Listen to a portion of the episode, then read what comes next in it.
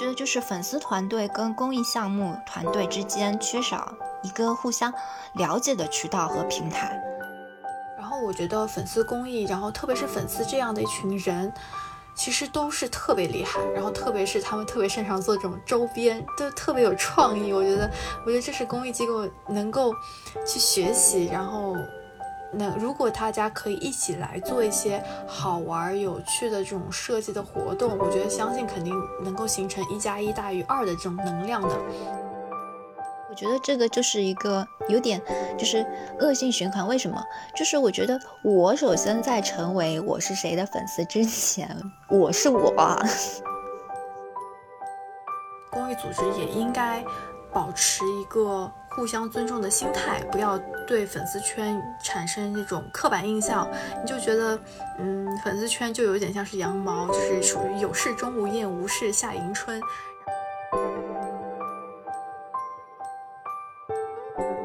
Hello，大家好，欢迎来到新一期的锦鲤与猫，我是香香，我是妙。那其实今天我们又回到了这个追星的这个 part。我之前也非常希望可以邀请一些嘉宾，然后在其他领域非常厉害的人，可以一起参与到我们的节目当中，然后分享更多的视角。所以我们也是非常高兴，请到了我们的好朋友，好大一颗鸭梨，来来，快点来给大家打个招呼。Hello，嗯，我是好大一颗鸭梨，简称鸭梨。在这边要鼓掌，好，谢谢。嗯，那。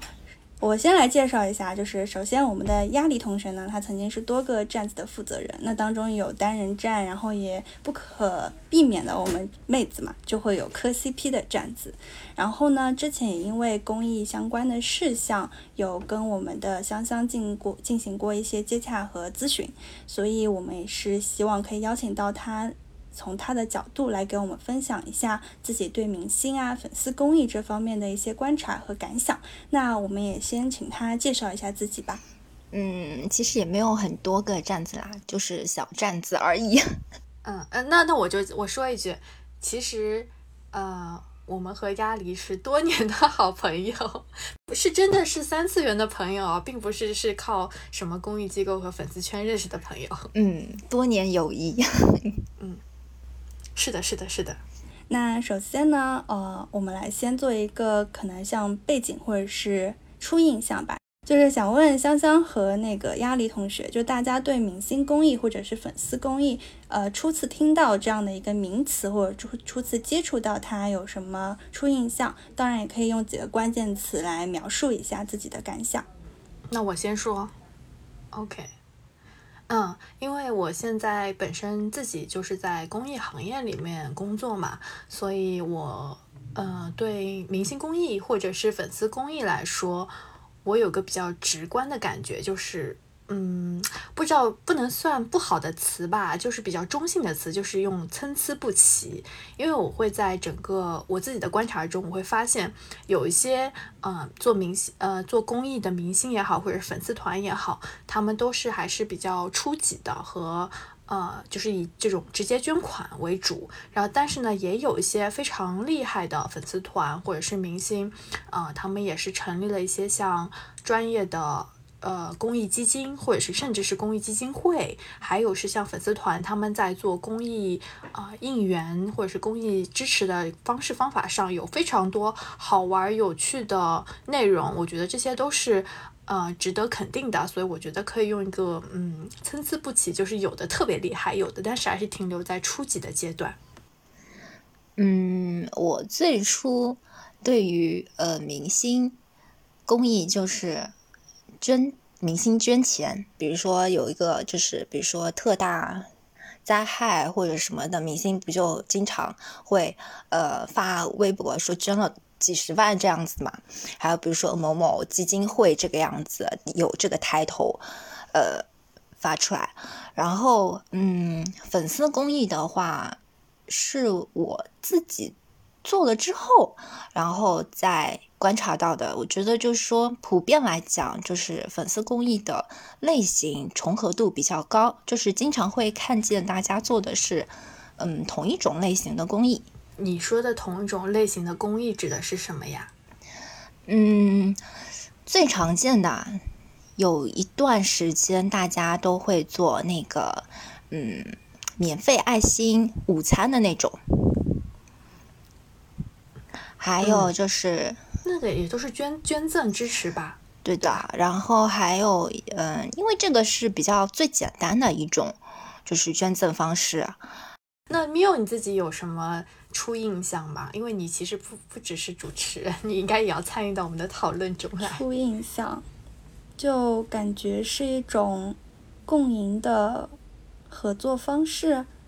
你是说就是？呃，明星加公益，或者是粉丝加公益，就是这种两两个有本身感觉连接不是特别密切的东西，但是当他们结合在一起的时候，会产生一种共赢的效果。就是因为现在的这个流量经济，然后，嗯，可能传统的这种筹款或者是公益活动越来越需要一个更广泛的面，所以这个粉丝公益或者明星公益就应运而生了嘛。所以更像是一个时代的。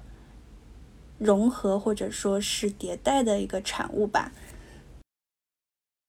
但是我没有更深的体验，因为没有直接参与到他前期的立项和筹备的这些工作里面，所以呢，我也希望，呃，我也想让香香可以啊为我们做一下明星公益的这个起源和发展，或者说，嗯，帮我们来顺一下整个这个时间线。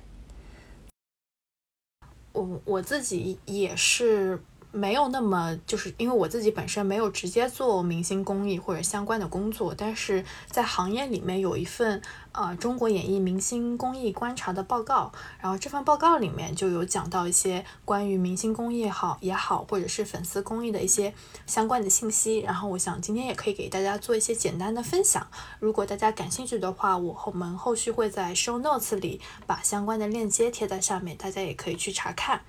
那这份观察报告其实也是由中国扶贫基金会发起的，然后它联合了像中国传媒大学呀，还有是像 ABC 美好社会咨询社，还有北京爱曼数据这样的公司来联合参与。那在呃这份整个的观察报告里，其实它就有去做了一些明星公益的调研。那其实国内来说，我觉得非常厉害，在这份报告里有说到，有在早在一九三三年的时候。呃，是当时是因为上海明星日报要举办一个电影皇后的评选，那当时大家大家应该很多人都知道，就是那个非常有名的呃蝴蝶这个明星，然后是当选了电影皇后。呃，当时就蝴蝶她就是向主办方建议把呃颁奖的一些庆贺活动和社会各界的这种抗战的捐捐赠或者是捐款结合在一起。所以他们在后续就举办了一个类似于，有点像是我们现在这种，呃，大家都会比较熟悉的慈善晚宴的一个活动。那另外的话，像国外的明星公益其实更加厉害了，就是它可以追溯到甚至是十八世纪。我觉得这个可能跟国际上的一些本身的公益社会组织的一些发展是紧密相关的，因为国际的整个公益行业的发展就非常的。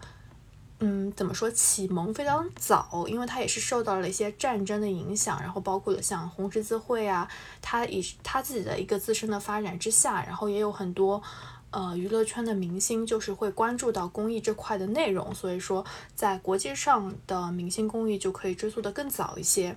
那现在来说的话，因为我觉得可能一方面也是像互联网或者是本身我们整个时代在发展的关系，那明星。公益主要的几种运作方式可以给大家介绍一下，一种就是大家最最常见的，也是可能最熟悉的就是这种直接参与。那直接参与的方式方法呢，一般就是会分为捐款，或者是嗯参与一些义演，然后还有是像慈善晚宴。那慈善晚宴上就会，比如说你会直接嗯捐赠，或者是有一些拍卖的行为。呃，另外的话就是也有。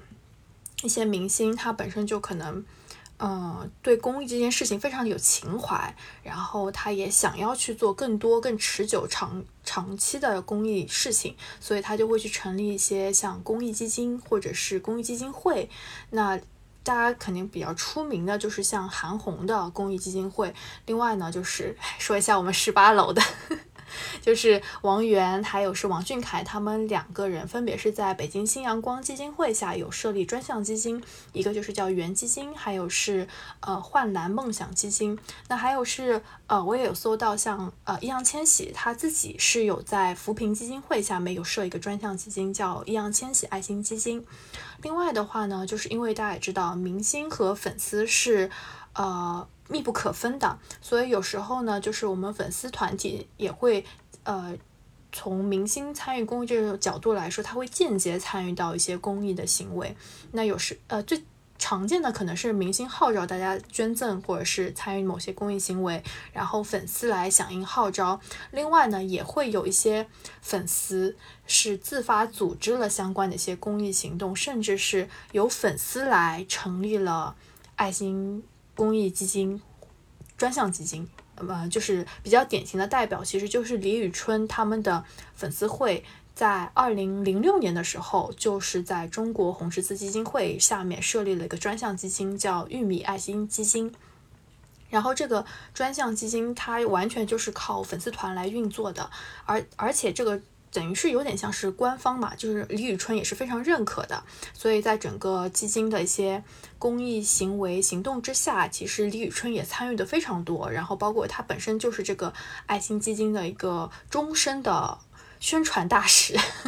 所以他们现在其实从二零零六年到二零二二年，想都已经十六年了，就还是非常的活跃，然后也做的我感觉是越来越专业了。还有一种就是是各方的协同合作，就比如说有些明星可能会呃以代言人的身份，用爱心大使的身份去支持到某一些公益的项目啊，还有是呃还有是有一些这种一般来说可能会比较偏向于有时效性的。另外也有一些明星他可能自发的和官方背景的一些机构去成立一些专项基金，然后像呃嫣然天使基金，大家应该也都知道。大家都知道吧？对 对对，嗯，我想多问一个问题啊，就是类似于像玉米爱心基金的话，它是属于说已经注册了，是一个正式的一个，算是一个组织了，对吗？没有没有，它是专项基金，它是挂靠在基金会下面的，它没有正式，它没有一个正式的法人单位，呃，法人主体。嗯嗯，那就是说。呃，比如说他以粉丝的名义去开展一些相关的公益活动的话，呃，他会粉就是肯定是呼吁是就是我们全国的相应的一些粉丝。那李宇春参与在当中，是因为他也会去进行一些捐款的行为嘛？他有捐款，然后也有，因为他本身是中又类似于终终身代言人嘛，他还有是。呃，走访项目地呀，然后呃，他本身，嗯，他好像每年或者是不定期都会有捐到这个专项基金里面，然后具体的一些执行的工作，呃，执行工作里面应该是由红十字基金会，然后还有是这个粉丝团里面的人，然后还有是可能是当地的一些人联合去执行的。嗯，所以前面香香也是非常详尽的跟我们讲了一下这个。明星公益的一个，呃，各个时期的一个 milestone 吧。那所以我们也想回到最初的一，就是一个问题，就是为什么我们的明星会开始选择做公益？那现在为什么我们的粉丝会开始啊做我们的粉丝公益呢？啊，这个我想让亚丽同学先来聊一下，你作为一个粉丝站的一个站长，然后从粉丝的一个内部视角来说一下。一方面是能够树立一个良好的形象吧，然后还有一个就是可以起到呼吁大众去关注公益这件事情，嗯，而这个大众对明星来讲的话，就是他的那个粉丝群体，然后粉丝就是一方面这个，嗯，我觉得是顺应时代，响应号召，然后这个号召就来。自于他们喜欢的明星，就是以自己喜欢的人的名义去做一些嗯好人好事这样子。粉丝是普通人，但是呢，他又区别于一般的普通人，因为他们嗯有一定的组织性，他是一个群体嘛。但是也有就是粉丝，他有一个微妙的就是凝奇特的凝聚力，就像呃二零年初。就是武汉疫情刚爆发的时候呢，就是出现了很多粉丝团体向疫情灾区去筹款、筹集物资，想办法把那些物资运过去。嗯，所以其实，呃，感觉就是。大家拧成一股劲，然后就可以做到更大的事情。可能散着的时候是一个一个个体，但是，嗯，大家都有一个共同喜欢的人，然后这个呃内部认同感加上一种嗯怎么讲，就比较容易产生情感的动员。大家可以一起去做同一件事情，可以这样理解吗？可以啊，因为嗯，就比如说。单个人的话，他可能做到的事情比较少，他可能有这样的一个心，但是他没有这样的一个就是渠道来源嘛。但可以，如果说粉丝有这样子一个组织性，然后有人可以负责，哎，对接到需要的呃里面，那有人可以就是每个人付出不不一样的那个自己力所能及的，然后。大家凑在一起去完成这样子一个公益，你们说的好严肃。我没有，没有，没有，我我我我只是想说一个，就是就是什么海清为欧豪拉票，然后他海清跪单膝跪地站在欧豪的面前，然后双手一个手就是贴在胸口说，对欧豪说：“你是我的神吗？” 没有。对，我其实就想顺着说，就是粉丝会把自己的 idol 就是放在一个比较高的位置。当然，有的粉丝不一定会把自己的 idol 放成神这样那么高的位置，但是他 idol 的或者是明星，就是会会感觉，我感觉就是会类似于是种信仰或者是一个标杆，所以呃。我觉得粉丝刚才亚里也说到，他不同于一般人，就是因为他们都有一个共同的信仰，然后同样都是喜欢这一群，就这一个明星，所以他们当受到明星的一些号召的时候，就很容易去做一些行动啊。其实，其实你要说信仰吧，在我这里好像也不是。没有没有，我只是说举例，你你不用说那个，对，我只是说有一些有一些。那嗯，在你们的角度，就是来讲的话，怎么看待粉丝公益的呢？哎呀，就是其实我大多数也是基于我自己的观察嘛。那有一个比较理论的，要说一个理论的东西，就是。嗯，有一个叫马斯洛需求理论嘛？那在马斯洛需求理论里面，其实有几个更高阶的理论。当你满足了基本的，就像这种食物温饱的理呃需求之后，你就会开始去追寻自己的一些呃尊重，然后自我实现的一些需求。那我觉得很多人想要通过做公益或者是参与公益行为，其实就是想要去嗯获得一定的自我价值的实现，还有是获得一些被尊重的感觉。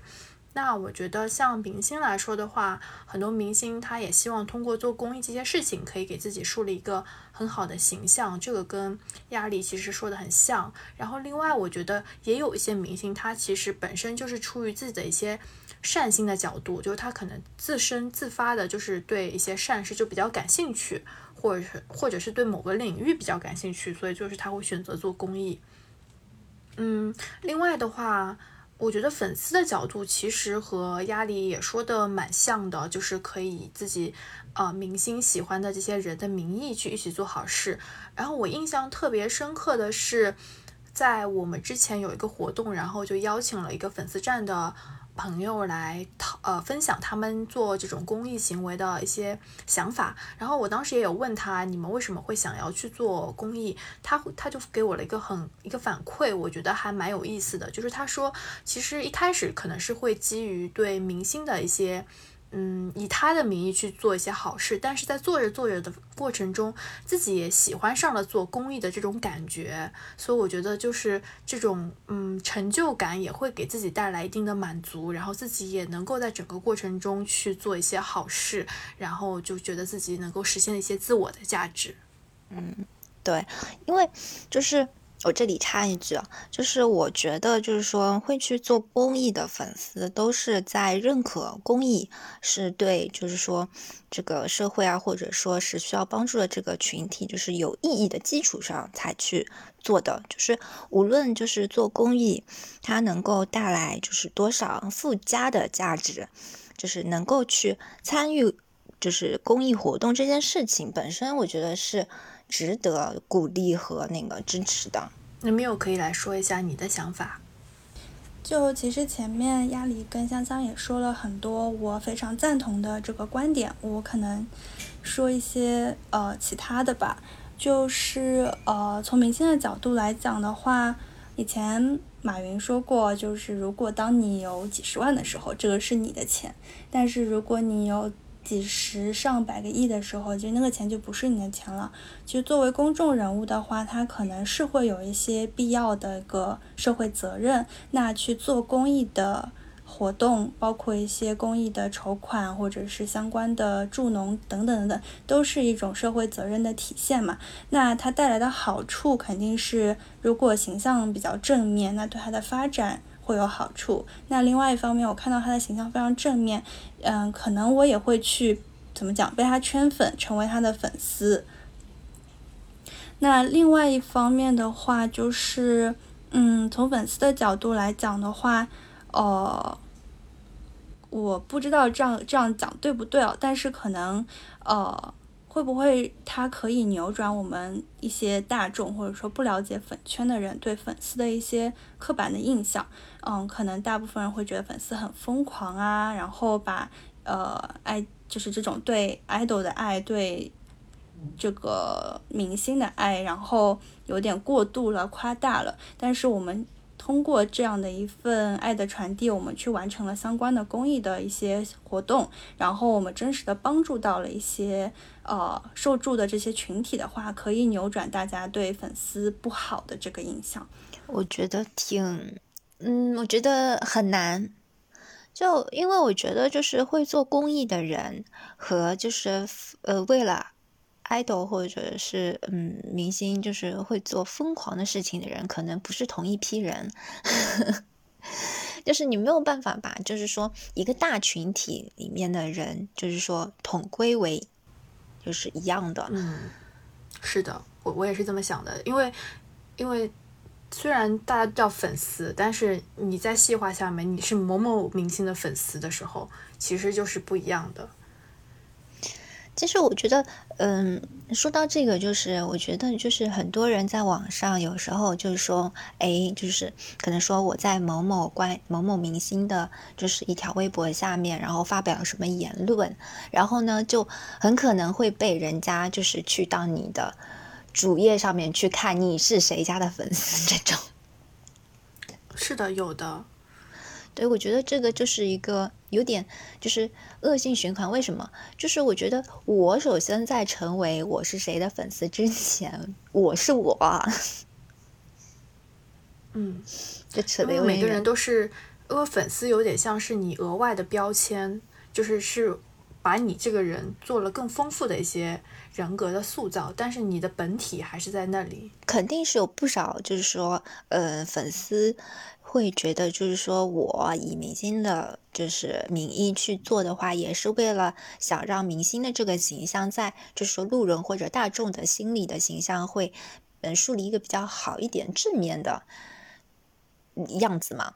但是就是说，嗯，就像我前面讲的，就是说，其实公益它只是一个附加值，就说如果说它本身这个就是，嗯，是一个，呃。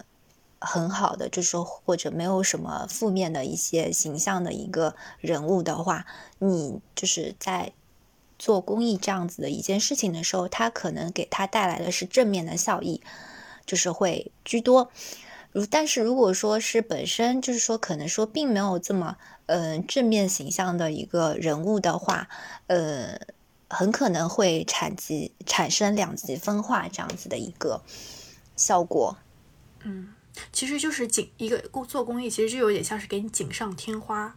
但是如果你本身的嗯，你这个人的形象不怎么样，然后呢，你希望通过做公益的这件事情去扭转，其实一方呃不是说要扭转明星的正面形象，粉丝群体嘛，就是从外部视角的，对一样的，其实是的，我觉得是一样的。但是我我觉得，所以有时候有一个是群体的概念的时候，群体和个人还是要分开来。有时候就是这个群体。的整体的形象很差，但是你其实这个人其实不差，这个其实就是会有一个，嗯，有点会像是把你标签化的行为，但这也不可避免吧？我觉得，就是不要把群体形象强加到个人形象上去，也不要把个人形象强加到群体。对，但是现在。现在最大的问题就是很多人都把这个群体形象加到了个人身上去啊，就是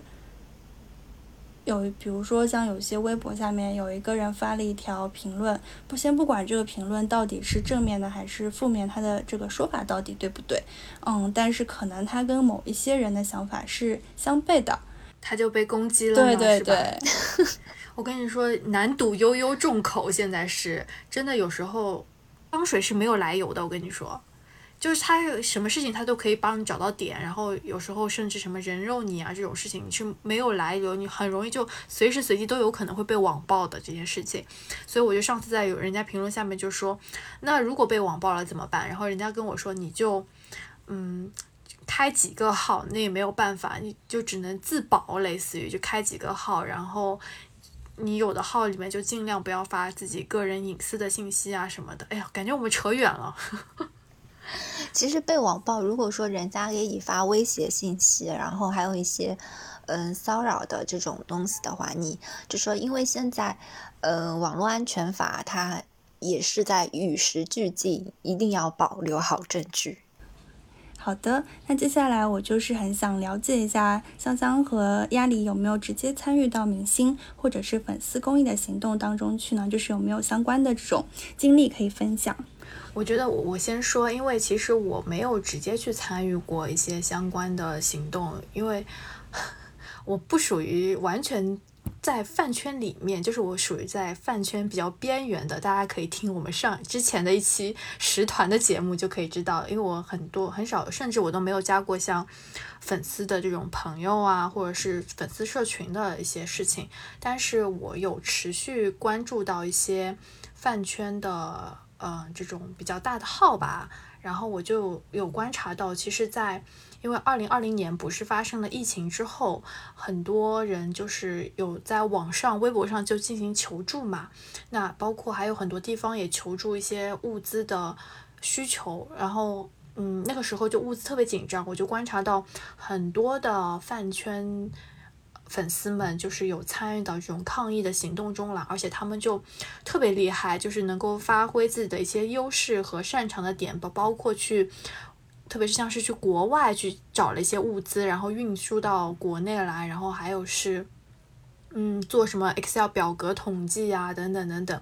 另外就是在去年的时候，因为也是爆发了河南洪灾，我当时印象特别深刻的时候，因为河南洪灾。的发生之后，有很多个人的求助。我就是在那那几天里面，就我自己刷首微博的首页，我就不停的看到那些粉丝，就是他们不停的在转那些个人求助的微博，然后就转到自己的那个信誉度好，嗯，就微博有那种信誉度嘛，就如果你转太多的话，你就可能就是嗯发不出来微博。但是他们就说。嗯，没无所谓，但是我就是要转发，我希望能够去帮到更多的人，通过这样的转发行动，所以就会会感觉到那种粉丝虽然没有切身的直接做公益，但是他们的心特别的善良，然后呢，他们也能够发挥自己的所长去支持到一些公益的行动。我觉得，嗯，鸭梨可以直接来分享一下，就是在比如说无论是之前的一些疫情啊，或者是一些日常的。这种公益行为中有没有一些直接的参与，然后你的经验分享之类的？嗯，我开始以粉丝身份，就是说去做公益，是，呃，因为当时就是接手一个站子的时候产生的那个想法嘛，嗯，然后就开启了我的那个公益之路。虽然也并没有 做太多，就嗯，可以分享一下，就是嗯，二零年就是武汉疫情爆发的那个时候，就是我不知道，嗯，有没有人知道，就是那时候成立了一个很多的那个百团。粉丝站就是说，专门向疫情严重的区域去捐赠物资。就是当时候我那个时候我们站子也参与了嘛，百团联合的这个捐赠。那时候就是有很多这样子的群，以群主为主，负责收集还有那个传递需要物资的信息。就大家有渠道的都会帮忙去联系厂家或者店家去购买物资，然后再联系。能量中国或者是街道社区那边负责接收物资的人，就是那边确认收到物资之后再反馈给我们信息，这样子的一个流程。就是可能本来是没有联，从没有联系过的站子或者是团体，就是因因缘际会聚在了一起做这样的一些事情。然后现在回想起来，还是觉得很奇妙，很难得。这个是我印象非常让我非常印象深刻，因为，嗯，就算现在疫情结束，就是说武汉疫情结束了，但是，嗯，好几个有那个群还是保留了下来嘛，就是平时也会大家凑在一起去继续去做一些捐赠的事情。嗯，我觉得我我当时看到那个百团应援，就是就是他不是会发那个海报嘛。我觉得特别印象特别深刻的一点，就是因为大家粉丝站之间其实还是会有一点点类似于利益冲突，就是因为每个粉丝的明星也会涉及到一些资源位的问题嘛。但是在那种疫情的这种情况之下，但是大家还是能够愿意站在了一起去做这种抗议的事情，我觉得特别的还是挺感动的。我觉得当时那个时候还考虑什么？资源啦，全部都是，嗯，捐赠的还是比较要紧。对对对，就是大家可以去摒弃掉那些所谓的外部利益，就是一心想要去支持大家，就是那个武汉那边抗议的一些行动。嗯，对。那这其实是看到的比较好的一方面。嗯，那比如说你在整个做公益的这个体验当中，有没有感觉说还需要？增强或者体验不是那么好的一一些方面呢？嗯，最开始就是我自己还没有正式的去，就是做粉丝公益之前，就是嗯，我不知道有没有小伙伴了解过，就是前几年选秀，就这几年选秀一直都非常的流行嘛，然后呢？啊，不知道能不能讲，嘿嘿，就是某平台选秀呢，就是搞过一个公益活动，就是需要种树的。这里后期需不需要逼？种满多少棵树会有一个证书给到你这样子。然后呢，因为这一个很多选秀的粉丝。尤其是不了解公益方面的人，都会有一个认知，产生了一个认知呢，就是做公益拿证书都是需要门槛的，就是到达一定，你花了多少钱，你才能够有这样子的一个公益证书。我觉得这个就是，嗯，后来在我后面自己接触了多一点的，就是公益项目之后，我觉得好像。我觉得这是给大众的一种误导，包括我身边一些对公益不了解的，但是呢又想做公益的人，他们都会有这样子的一个误解。那那我先来回应一下吧，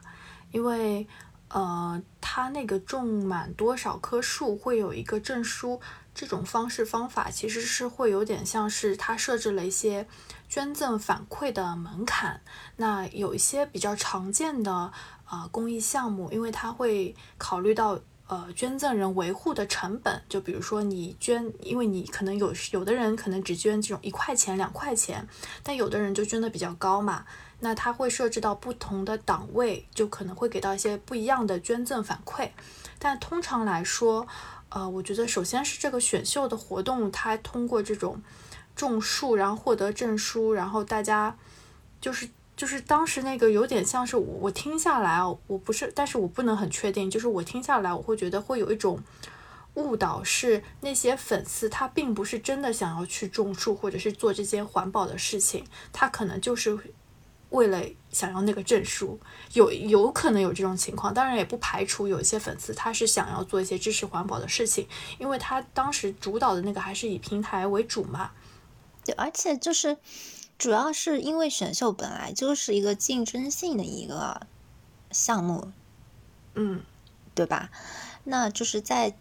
竞争前提下，让粉丝去参与这样子的一个就是公益活动的，觉得多少就是有一些不太好。嗯，我觉得可能他当时那个话术上也有问题。其实，因为做公益是没有门槛的，但只是你的捐赠反馈可能会根据你的捐赠金额的多少，然后给到不一样的反馈。所以，嗯，我这边也可以稍微澄清一下，就是大家做公益不用去在不用特别是在意自己到底能够捐多少钱，但重要的其实是你本身对这个项目是比较感兴趣的，然后呢，你也希望去帮助这一个。这一类人这一个群体，然后呃，无论你捐多少，其实公益机构都是非常欢迎的。只是可能因为你捐赠的金额的高低，你获得的一些反馈是不一样的。然后这里的这不这不叫门槛，我觉得就是公益是没有设置门槛的。我不知道这样的回应可以吗？至少我后面接触了之后，我知道就是说，无论金额大小，只要你就是哪怕只有。一点点，你有这份心就可以了。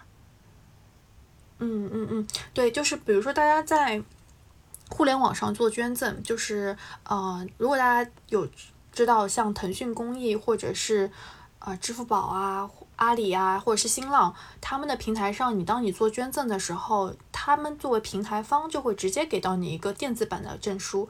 然后另外还有是，比如说嗯。它会有一些捐赠的反馈，或者是这种呃物料的寄送，因为它有时候也希望能够更好的去维护好我们的捐赠人。它就是当你捐赠到，嗯，比如说我自己在支持一家做动保的这个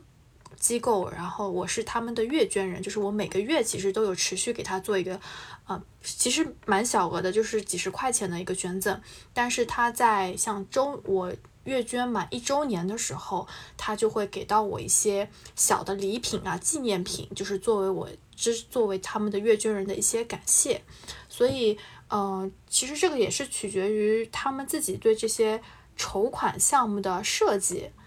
所以，但有一些我我自己也知道，有一些机构，特别是在跟粉丝对接的时候，他们非常的像商业公司一样，他们就明确的告诉这些粉丝站，你你只有捐满多少钱，我才可能给你相关的这种捐最基础的捐赠证书的反馈。但是其实捐赠证书是最简单的，根本就没有什么成本。我觉得只要捐赠就应该获得。对，然后还有一个，我觉得就是，呃，一开始。因为我自己遇到这个情况嘛，就是我们站子，就是一开始选择做哪一个公益，就是通常是会通过认识的其他做过公益的粉丝朋友推荐，然后去自己再去选择，然后这就导致就是说，其实一定范围内粉丝们就是会知道的，会选择的公益活动很狭隘。这个其实也是。公益行业自己的有有也有些责任和问题，对我就觉得就是粉丝团队跟公益项目团队之间缺少一个互相了解的渠道和平台，就是可能你自己去，就比如说你刚才讲到的那个，就是阿里啊这种。或者是腾讯那些公益，就是说项目的介绍，你是就是自己去找是可以看到的，但是就是你第一眼看完之后，其实没有办法完全就是了解到这个公益到底是能够提供什么，或者是怎么样去提供帮助。所以说，有的项目都做的特别烂。就是作为外行来讲，就是嗯，很难去选择，确切的去选择。是的，所以所以呃，我们机构也是一直在倡导大家，就是在做这种外部宣传的时候，要说人话，就你不要说一些专业术语，大家公众都看不懂。然后呢，有时候嗯，然后也要做好很多的这种品牌宣传，不要是那种去网上搜你的机构，你根本就。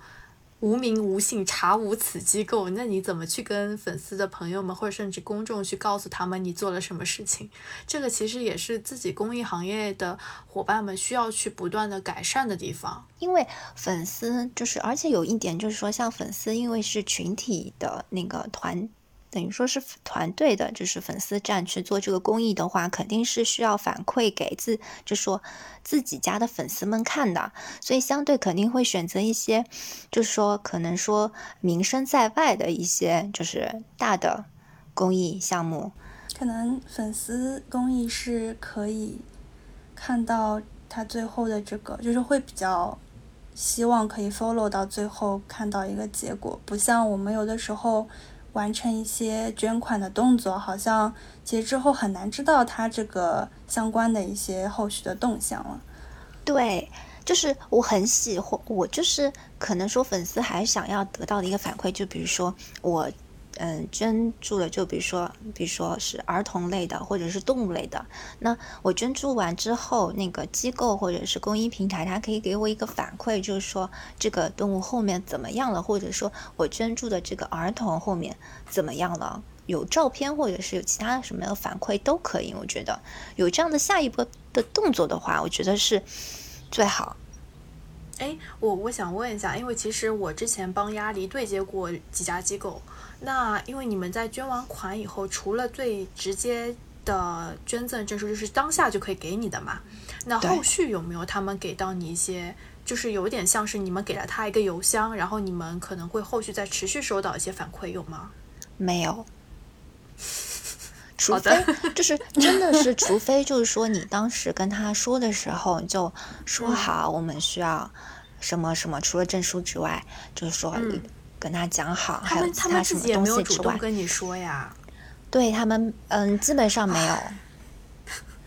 就是你需求是什么，然后他才会回答你。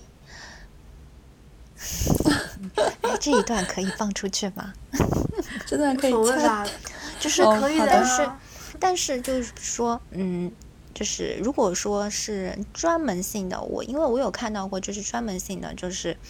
呃，公益站就是粉丝公益站的话，就是不像我们，就是可能，嗯，因为不是本身专门做公益的站子嘛，就是不会就是太盯着这方面。但是如果说是专门的公益站的话，他们会呃一套流程到后面的就是反馈，可能他们自己会跟进的，就主动再去问的。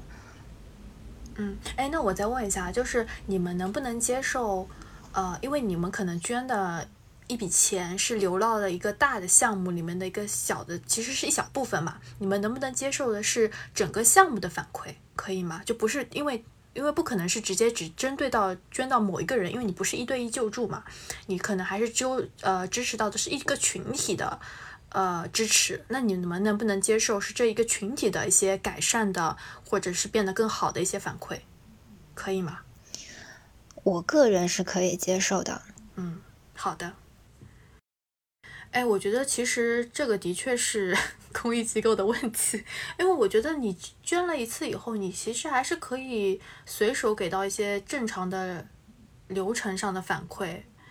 不应该直接就断掉了，因为你只有持续的反馈，你才有可能会让公呃粉丝团也好，就是能够持续的关注到这件事情来说，我觉得这其实是公益机构自身没有做好这些事情。就可能很流程公式化，就觉得就是单次的捐赠就结束了。刻板的印象就是说，粉丝你来我找我就可能，我猜测我是作为粉丝团代表，就是嗯猜测机构啊的想法，就是他们可能会觉得粉丝找到他们做公益，就是只是呃做到一个就是说啊证明你们自己做过这个公益了，只要一个证书，其实他们会。机构可能会觉得，粉丝他不 care 后续的嗯，反馈，但其实是我们是需要的。好的，我会帮你反馈的。好的，那我们可以让 Miu 来说一下。嗯，因为你 Miu 虽然有追星，但是也跟我一样没有非常深入到饭圈里面。但是我知道 Miu 好像也有参与过一些公益的行动。那我觉得 Miu 也可以来分享一下自己的一些想法。就其实接着上面家里说的嘛，就是呃，可能公益组织会觉得说，我们的粉丝的动机可能是。嗯，以明星的名义去做一件公益事件，然后我们可能不那么关心他后续的一个落地的情况，但其实，呃，即使我们动机不那么的打引号的单纯，但是我们。想要去做这件事情，一定是希望他能够真正帮助到这些人，也希望可以看到他帮助到这些人之后的一个结果，这也是我们整体成就感的一部分吧。所以，嗯，我就想补充这一个点。然后，如果是我的话，我。不是一个经常会去主动获取呃受助群体信息和相关的公益活动的人，所以大部分我会参与的这种捐款或者是筹款的活动的话，都是自己比较感兴趣的部分，比如说像小动物，那也可能是像明星相关，他们会有一些助农产品的推荐，会参加一些直播啊之类的，然后还会有一些相关的 PV 的宣传，那我会知道有一些什么活动。嗯，再者的话就是那种前前面是谁说的？我好像听到就是免费午餐、免费早餐这种金额相对比较小，哎，对，就金额相对比较小，可以做一个持续的输出。然后，呃，可能也是我的某一任明星、某一任明星、某一任 墙头，对我爱过他一阵，然后我那段时间就会以就是参加他那个名义的链接，然后来持续的进行一个。捐款的动作，所以还是一个比较比较浅入的一个状态吧。那个我觉得可以让香香 从这个内圈的角度，就是你从公益角度实际参与到整个公益的这些活动当中，或者说自己既是公益行业又是粉圈人，然后你怎么样 balance，或者说怎么样以一个比较中立的角度来。来就是参加这些活动。其实有一些内容在刚才跟鸭梨沟通的过程中，也有给到一些反馈嘛。那我最直观的一些感觉就是各玩各的，互相难以理解，然后很难建立相关的联系。那我先说一个，哎呀，这样说出去会不会不太好？但是我觉得我还是可以说，因为公益行业很多人他本身。就是在公益行业里面工作的人啊，他本身对娱乐圈或者对粉丝其实是不是很了解的。那很少人可能真的是去追星啊这些事情。那很多人可能本身对一些粉丝都甚至是有一些误解的。那嗯，因为现在有一个大的趋势，就是很多公益机构它会需要去这种平台、互联网平台上进行筹款嘛。那在筹款的过程中，它就有一个很硬性的指标，就是要拉人头，就是有些平台它就会有明确的要求，就是希望你在整个筹款的过程中是有能够满足到一定捐赠人的捐赠数人数的数，捐赠人 人数的这种数量要求。那那这样的话，其实如果假设他们想要快速达到这个目标，其实拉一个粉丝团绝对是最简单的事情，对吧？大家可以理解吧？这个是达到 KPI。对，就是达到 KPI，就是我就会觉得，就这个时候粉丝就有点变相变成了羊毛，就是有点像是会有这种被利用吧。因为有时候粉丝不是在选择公寓的时候，也是头脑空白，也不知道到底怎么样去判断这家机构到底好不好，然后是不是做的不错，是不是值得可能可以支持。然后这种时候，我就觉得公益行业这一点就是不是特别好，就是他会可能。也没有考虑到粉丝本身的一些需求，就是我们一般来说，嗯，做筹款这些事情，其实都是要从捐赠人的角度去出发的。但是这个时候，他可能更多的是为了自身的利益。其实这种行为长期以往的话，我觉得对，嗯，公益机构来说，或者粉丝对公益行业的人的印象来说，都其实是大打折扣的。另外的话就是。嗯，粉丝对公益行业的连接其实还是会有一点点断层，但是我知道，就是有一些公益机构，它本身就是非常的怎么说，很强大，就是它的整个捐赠，它机构的捐赠体量就是靠粉丝团来做的，因为他们特别会擅长做粉丝团的营销，啊，他们就会。每一个就是很积极的去联络粉丝团，然后和他们达成一些合作关系，然后就告诉他们你们捐满多少钱，我就马上给你挂牌等等这样的行为。但是另一方面呢，也是像鸭梨所说的，粉丝其实呃也不知道怎么样去找到更多更好的一些公益组织，然后谁到底是真正的靠谱，然后很多时候都是可能是借着嗯，就是我们比如说有一个。大的群体，然后其他的粉丝的朋友们口口相传，然后告诉他们觉得嗯捐这个项目不错，或者是有一些呃这样的官方的这种捐赠的渠道，然后他们会发在像微博上，然后他们搜索看到有一些相关的反馈。的时候觉得嗯应该是靠谱的，那么多粉丝团都捐过了或者支持过了，他觉得是 OK 的。但是我特别想说的一点就是，我之前也看到过有一个账号，就是他是捐给也是类似于这种西部地区的小学捐图书馆。呃，我非我为什么会觉得奇怪，是因为我当时看那个。账号的时候，我发现那个账号的主体运营单位不是任何一家公益组织，因为公益组织一般就是基金会或者是社会组织嘛。但是它的运营主体是一家企业。然后我顺藤摸瓜了一下，搜了一下，我就觉得那家公司感觉就是一家流量的公司，它可能是，嗯，或者是说类似于这种就商业商业公司吧。然后它可能跟某些地区的学校产生了一些。绑定关系，然后他就可以去帮粉，就是粉丝把钱给到这个商业公司，然后商业公司去给他们什么捐捐图书角啊，捐学校的一些改建的费用啊什么的。而且虽然他会给到捐赠证书，但是他是开不出捐赠发票的啊票据的。所以其实我觉得这种情况还是蛮危险的。他等于是空手套白狼吗？他可能是给你是转到学校了，但是你并不知道到底有没有真正的去支持到学校。哦，可以，就是你说正好，因为你讲了那，如果按照你说的，就说有像他这个只能开证书，没有开那个票据的这种情况，那呃，粉丝做公益的时候，就是说一定要对方开票据吗？如果保险起见的话，嗯，理论上。理论上是需要的，啊，因为它要入账呀，它每笔钱，公益机构也是有流水的，它需要入账的，它你就像一家公司嘛，你一进一出都是要有票据的嘛。所以说，在这里提醒广大各位粉丝团体以及个人捐赠的时候，一定要对方出示票据。哎，那比如说像我们上面讲到的这个玉米基金，它是一个粉丝团体，没有法人，那它可以开出捐赠发票吗？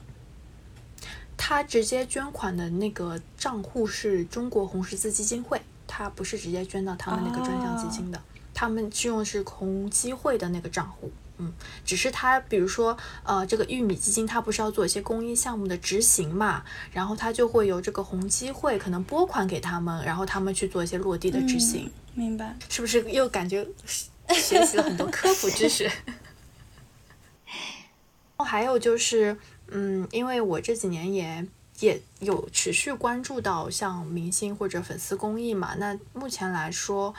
就也是一开始说的那个关键词，有点像是参差不齐。其实整体的中国捐赠市场，或者是嗯大家这种慈善文化的一些发展，其实还是蛮传统的。那特别像当时呃前面说到那份报告里面有提到，像明星公益的嗯最为关注的三个领域，就还是。教育、医疗和扶贫，然后特别是像之前就是因为有脱贫的那个大背景嘛，那很多明星或者是粉丝做的事情还是围绕着脱贫这些事情吧。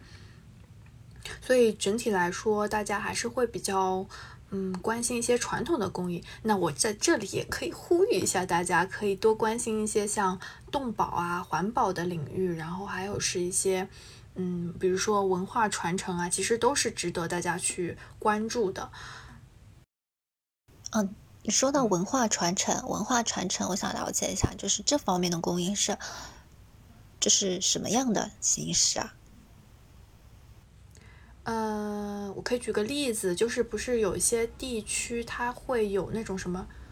什么什么蜀绣，就是那种绣娘，就是类似于像是非遗非遗的啊，对对对，非遗的。然后有一些机构，它因为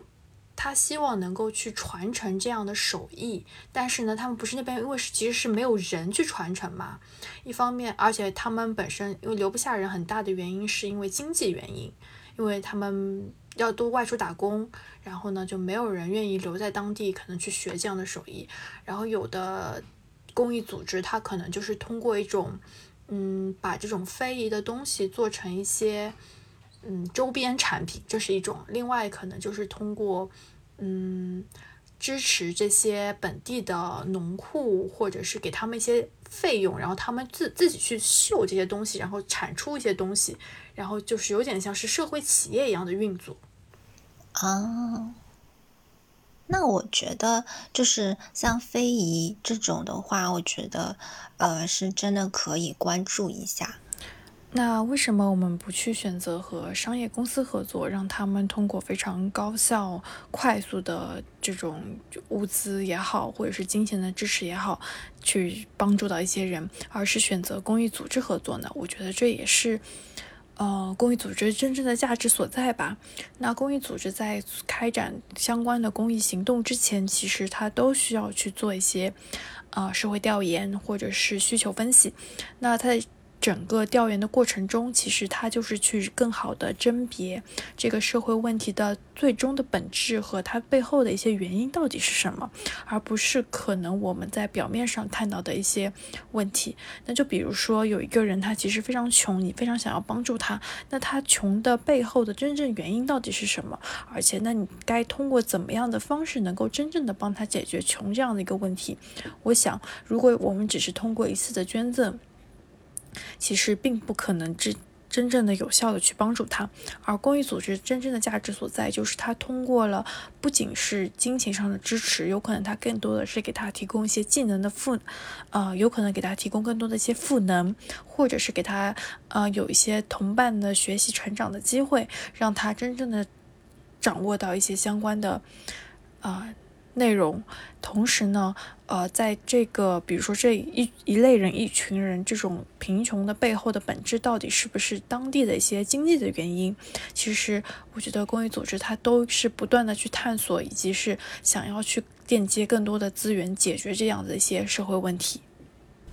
那说到这个问题，我也想问一下亚里，就是其实粉丝站他看到这么多的公益组织，包括他们相关的这些不同领域的公益活动，你们在选择上一般都会就是有哪些考量？一般都会优先选择符合艺人形象或者是涉及过的领域的公益活动，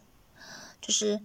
嗯，一些专门以明星名义做粉公益的那些粉丝站的话，会长年累月、定期的组织做公益，或者长期参与某项公益活动的捐赠。那也有一些小团体粉丝，比如像我们这种小站子的话，会选择一些就是特殊的日子，比如艺人生日这种比较常见嘛。然后，或者是艺人本人参与过相关的，或者是某一个周年，去选择一个公益项目进行一次性的那种捐赠。我个人选择这种公益的时候，会倾向于和自己站子和明星的那个属性相关的优先。明星属性要怎么理解啊？嗯，就比如说明星，就是有些艺人他会有一些。特点特质在身上的嘛或者说呃他自己擅长的哪个领域。比如说呃他比如说啊打个比方他比如说是音乐方面的那他可能会去资助一些就是呃艺术方面音乐方面的一些公益项目。嗯。还有就是什么，有一些明星好像会养小动物，嗯然后就嗯嗯我看到过有些站子会支持那种动物、流浪动物保护啊什么的项目。嗯嗯你们会对公益组织的这种规模大小会考量吗？嗯，作为小站小站子而言，只要呃公益项目机构靠谱，首先是要第一位的。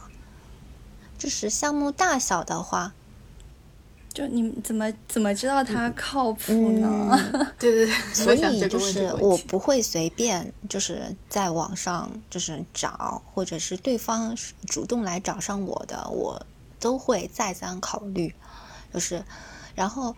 呃，像我的话，因为呃认识香香，她在行业内有一定的就是说嗯专业度，所以我会优先去询问香香。然后再是根据就是说认识的粉圈朋友的那些嗯意见，然后共同参考一下，然后选择。嗯，那我想问一下香香，就是我们现在公益组织内部有没有这种行业报告，然后或者说是一份就哎怎么讲？从会计角度来讲，我要知道这家公司靠不靠谱，我可能通过它的财报，我就大致知道它的一个经营的情况。那么像亚里非常在意的说这家公益组织是不是靠谱，那公益组织整个行业内部有没有一些这种？文档或者说是相关的资料，可以像一个滴滴尽调报告一样先行给到，嗯，比如说粉丝团体，让他们知道我是一家靠谱的机构。你说的先行给到是，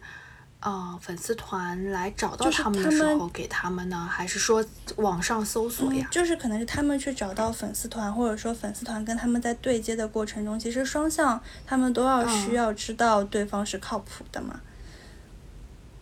啊啊啊呃，一般来说，公益机构它每家注册的机构啊，它都要每年都要经过那个民政的年检，然后有一些就是是呃注册为慈善组织，然后你可以理解为类似于更追求规范化管理的一些机构，它要去。那个有个网站，就是民政部做的，叫慈善中国进行备案，然后你所有的慈善组织都可以在民政慈善中国这个网站上搜索到，只要是它是注册过的。但但是前面比如说指到的那种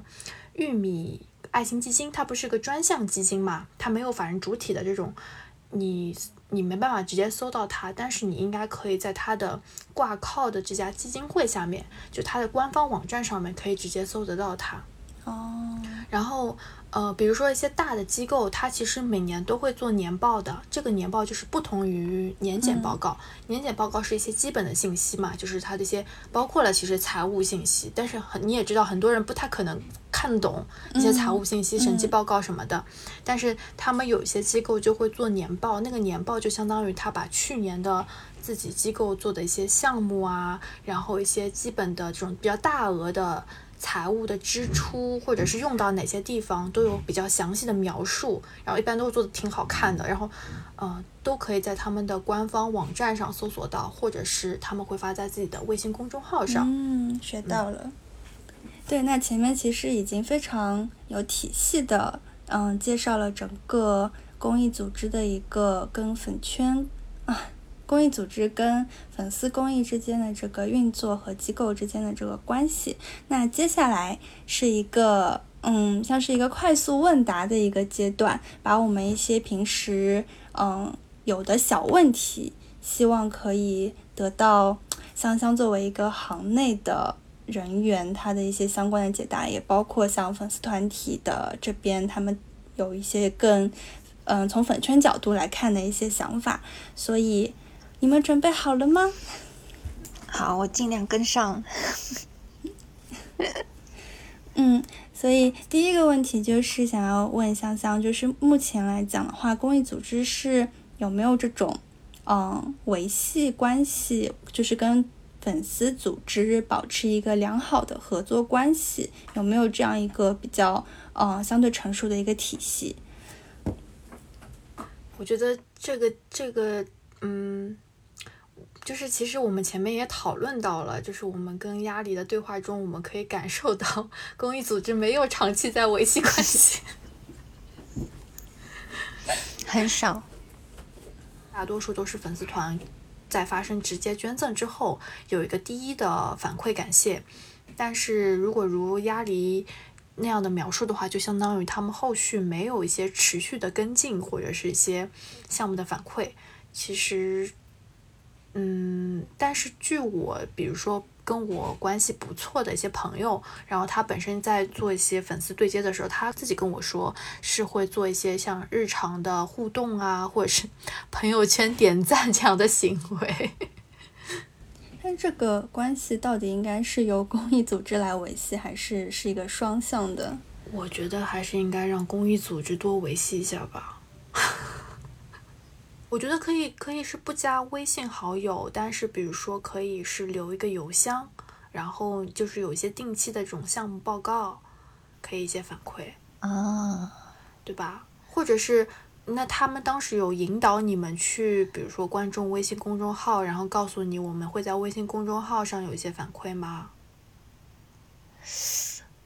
嗯，好像第一个是有的吧。我因为我们也常说筹款这件事情，就有点像是，如果你想要去持续的获得捐赠人的肯定或者支持的话，你肯定是要去做好一些关系的维护的。那肯定是，我觉得你不能真的把粉丝当成你的一次性羊毛，薅完就走。你只有长期的维护，你才可能，甚至是成为朋友，都是。我觉得是 OK，当然我我能够理解啊，有些公益组织它本身的一些人员的这种身份或者是投入工作精力，可能会感觉到有一定的负担，所以就没有持续的去做一些嗯深度的维系。但但你会发现，就是说像我做过的，就是有一个嗯，去年有一个是嗯，我可以讲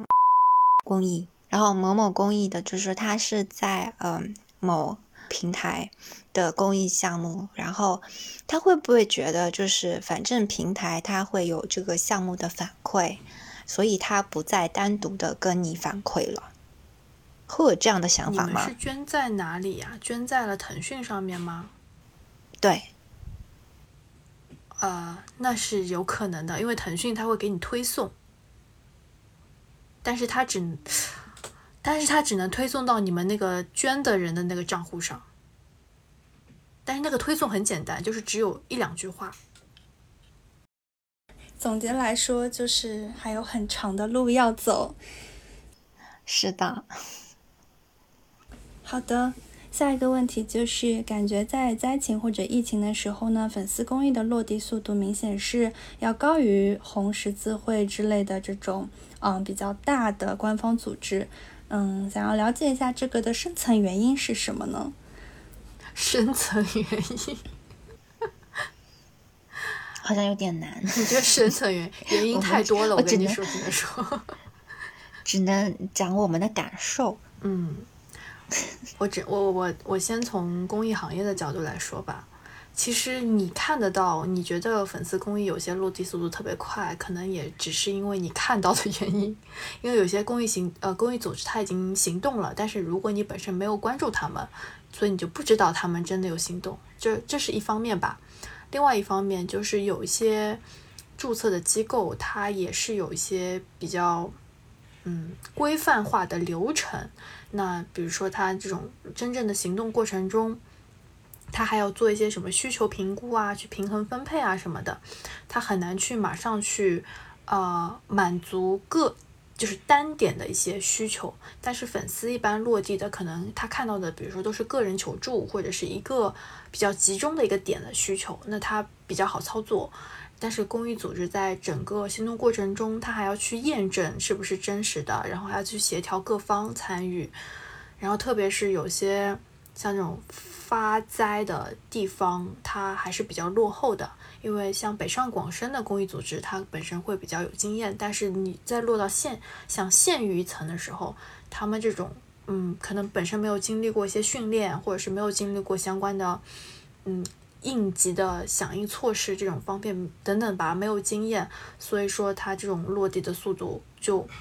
很难。就就是很典型的一点，就是当时不是有很多人把物资捐到那个武汉那边，但是就捐到武汉红十字会嘛，但是红十字会它本身是没有能力去应对那么大量数量的这种物资的，它完全。之前也没有遇到过，然后他们也没有这种相关的这种物流啊、仓储的这种储备知识，所以一开始是很混乱。直到后来，就是有一些相关的，嗯，他们好像是找了一些专业的人人来介入以后，然后后续就比较有逻辑、条理性，然后就能够很好的去发放物资啊什么的。嗯，我的感受就是跟那个香香差不多，就是官方组织的话。嗯，各个程序，然后交接给不同的部门，让他们要核实，然后最后公布。就是程序就是越规范，那个怎么说？就是步骤越多，什么越的？对对，规矩越多，就是规矩越多，流程越长，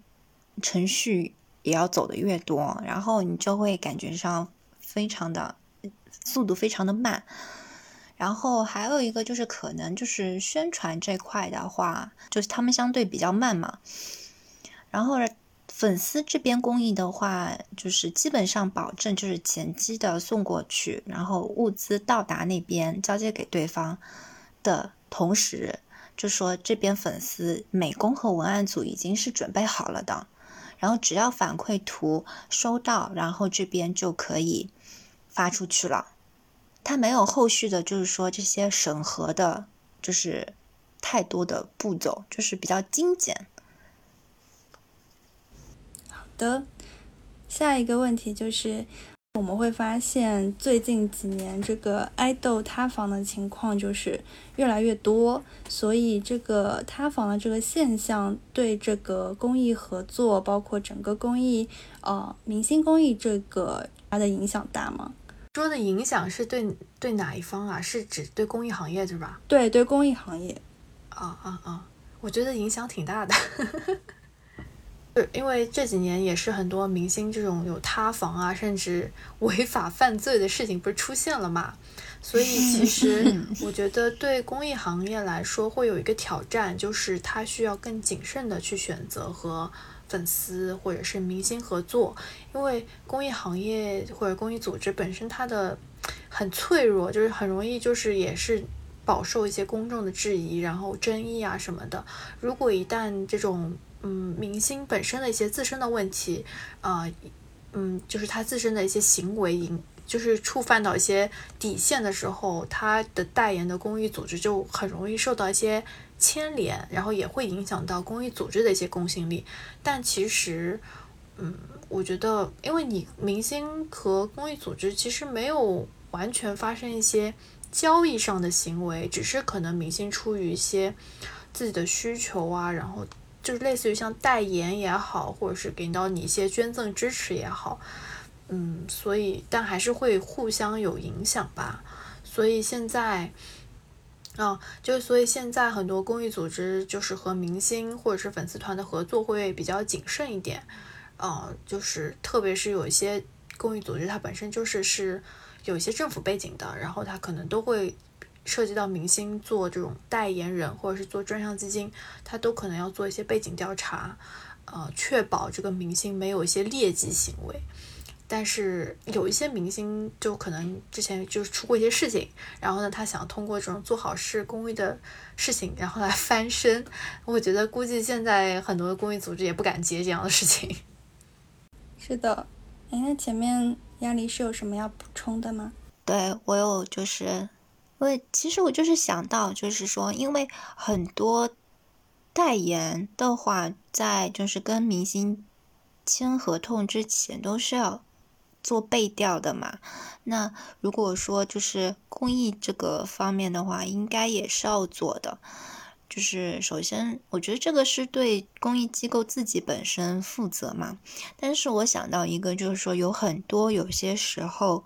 嗯，背调你没有办法，就是说完全做尽的，就是就是查的非常的清楚的，因为有时候万一对方 艺人粉丝那边会有隐瞒，或者说就是因为一旦有什么问题，有些就说会产生大影响的，肯定是一些不会拿出来，就是说说的这些问题嘛。就比如说爱豆谈恋爱塌房这种东西，你可能说你问一句你有没有就是谈恋爱这种的，那可能说有时候艺人自己瞒着经纪人或者助理公司都不知道。我觉得公益组织不会管谈恋爱这些事情。对我只是打个比方，然后那比如说有些触犯违法犯罪的这些东西的，那也不可能对方来告诉你说我有这个。对吧？就是你，比如说有些代言的话，他们是会签协议的，他们也会签的。但是比如说，对啊，粉丝团这种捐赠，他不太可能每个粉丝团都签协议，特别是金额小的，不太可能。所以，嗯，就只是只能说，就是这种目前这种形势之下，互相之间的一些合作就会有更多的考量和顾虑了。好的。那其实就是通过这个小问答的一个环节，可以看到目前的这个粉丝公益的一个专业成长的一个路径，包括以后的一些啊想法或者是可能性。那么接下来的话，我们还是希望可以让香香来分享一下我们目前从这个公益的角度来讲，我们对粉丝。公益的这一块儿有没有什么专业的建议和意见呢？嗯，好的，就是我大概写了一下，有一些想法，就是可以给到大家一些建议吧。因为我知道，嗯，做做公益这件事情，在整个社会上还是属于比较小众的事情。然后，既然我们这次也是聊到了明星公益、粉丝公益这样的话题。我相信能够来点进来听我们节目的人，肯定多多少少对这块是感兴趣的。所以，无论你本身是一个粉丝也好，或者你本身就是一个公众，然后想要未来去做一些跟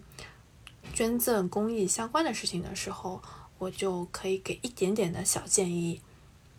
首先就是，嗯，前面我们也有说到，就是很多粉丝站他不知道。如果想要做公益的话，不知道去找谁，或者是怎么样验证这家机构靠不靠谱？那前面我也说到了，就是我们可以去有一个民政部设立的慈善中国的网站去搜索这家机构的全称名字。然后另外呢，也是各地的政府呃各地民政他做的社会组织的网站，你也可以去搜索到它是不是有正式的注册。一般来说，如果是正式注册的机构，其实它都是会受到比较严格的管理规范的要求。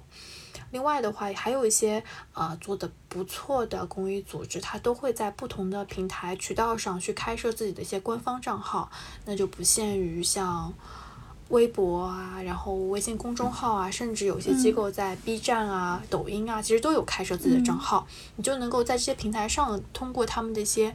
嗯视频也好，呃图文，然后项目的一些反馈，就能够去了解他们是不是就是。长期的在做一些相关的呃事情，然后了解他们在做些什么事情。然后第二个呢，就是我觉得，因为我本身也是在持续关注粉丝公益他们的一些行动嘛，然后我觉得粉丝公益，然后特别是粉丝这样的一群人，其实都是特别厉害，然后特别是他们特别擅长做这种周边，都特别有创意。我觉得，我觉得这是公益机构能够去学习，然后。那如果大家可以一起来做一些好玩有趣的这种设计的活动，我觉得相信肯定能够形成一加一大于二的这种能量的。那同时，呃，我可以举个例子，就是我之前因为 时代少年团在去年的时候，就是他们有不是出了一张专辑嘛，然后那个专辑里面有一个送了一个。爆米花桶，大家都知道这个爆米花桶非常的不实用，大家都不想要，都愿意背它出门的。但是，然后我就当时是看到了一个行动是，呃，严浩翔的一个粉丝站，然后他们就发起了一个号召，就说，嗯，既然大家很多人可能会买很多份的专辑，或者是大家也觉得这个爆米花筒不太实用，那不如就把这个爆米花筒进行一个回收，然后我们他们这个粉丝站的人就会在这个爆米花筒里面把它放入一些文具啊、零食啊这样的东西，然后再以时代少年团，呃，不对。他应该是以严浩翔的名义吧，去捐给一些山区的孩子们。然后我觉得这样的一个回收创意其实就很好的，它就是有效的利用了一些我们现成的资源，然后就可以做一些公益的行动。所以，呃，就是我觉得，嗯，就是公益机构谁也别看不起谁，对吧？其实大家都很厉害，然后我们就可以一起去，嗯，不要每次都是可能就做一些简单的捐赠就结束了。我们其实是可以发挥所长的，然后我们去一起设计一些好玩的游戏。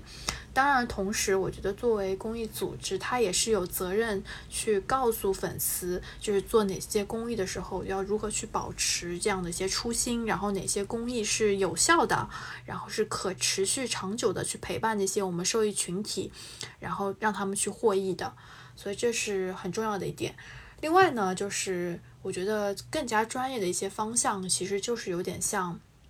我们前面提到的李宇春的那个粉丝团，就是。他们做的玉米公益的专项基金，那这样的专项基金，它就是会需要有一个非常强大的后援会，然后这个团体也是非常需要靠谱、长期的去做一些专业的公益的行动。我觉得这个就是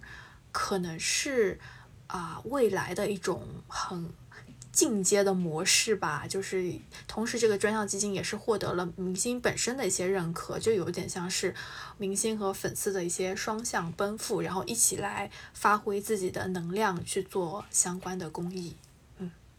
好的，是的，谢谢香香的分享。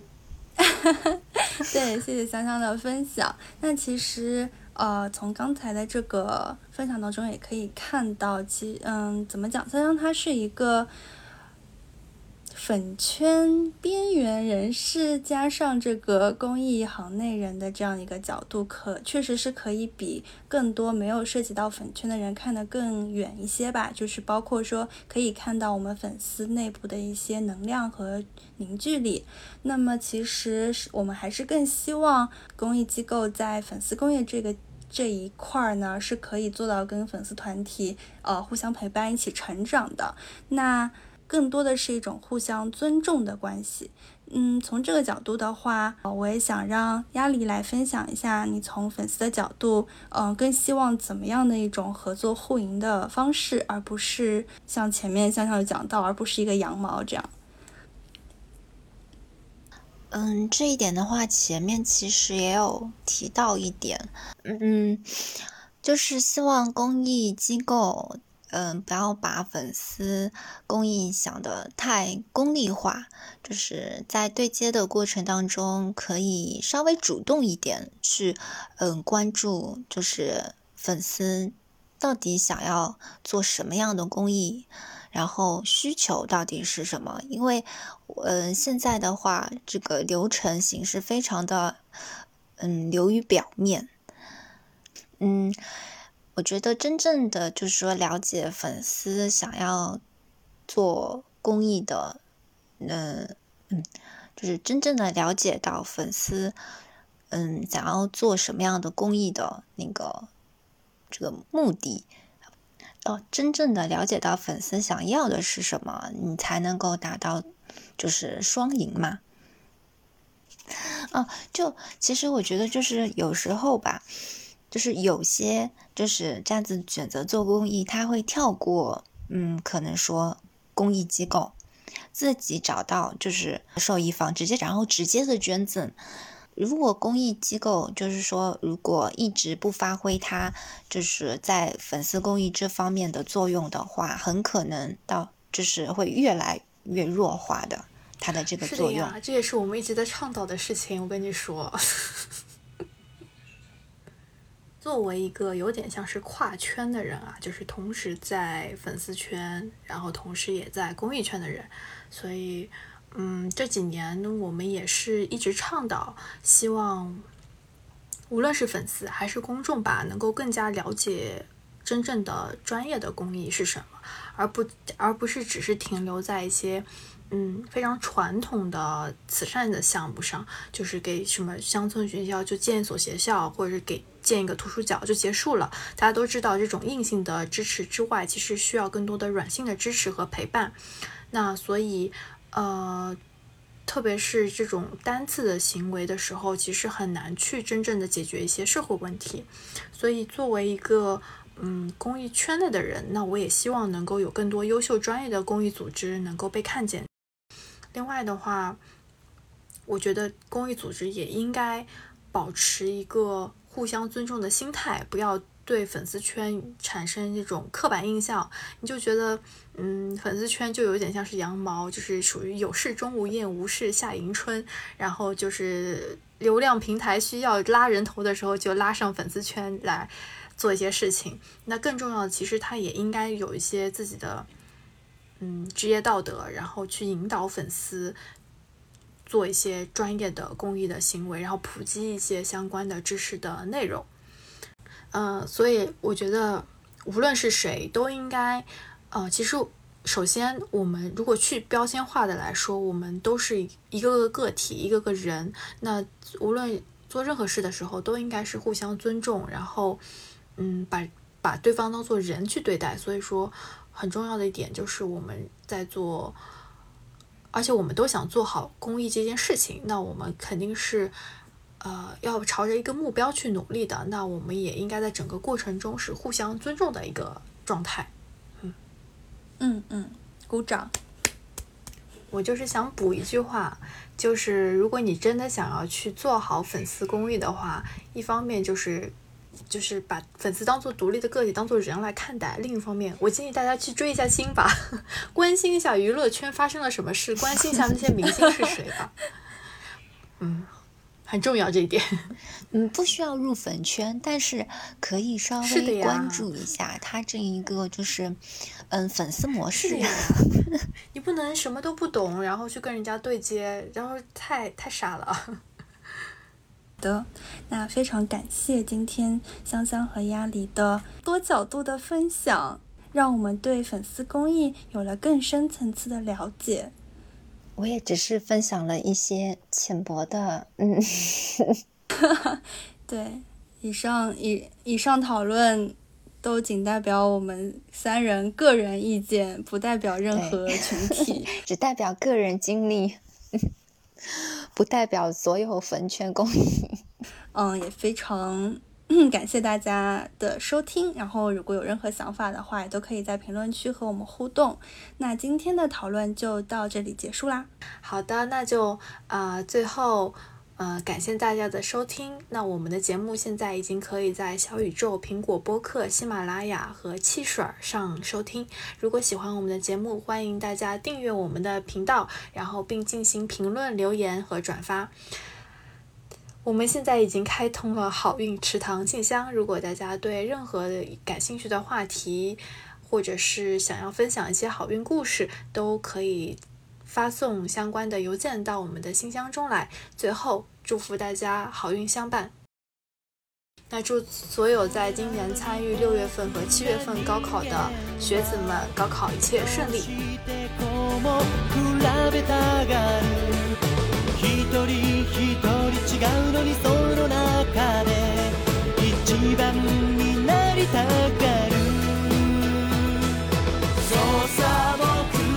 那在今天节目的最后的最后，希望大家可以还留在我们的播客。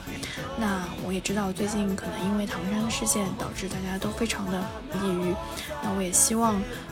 正是有这样能够关注到社会问题的明星或者是 idol，然后通过这样一些表演的方式、唱歌、演绎、唱歌的方式，能够让更多的人去关注这样的一些社会问题。我相信这也是除了他们直接做一些捐赠，能够做的更多的一些支持发声、更有力量的行动。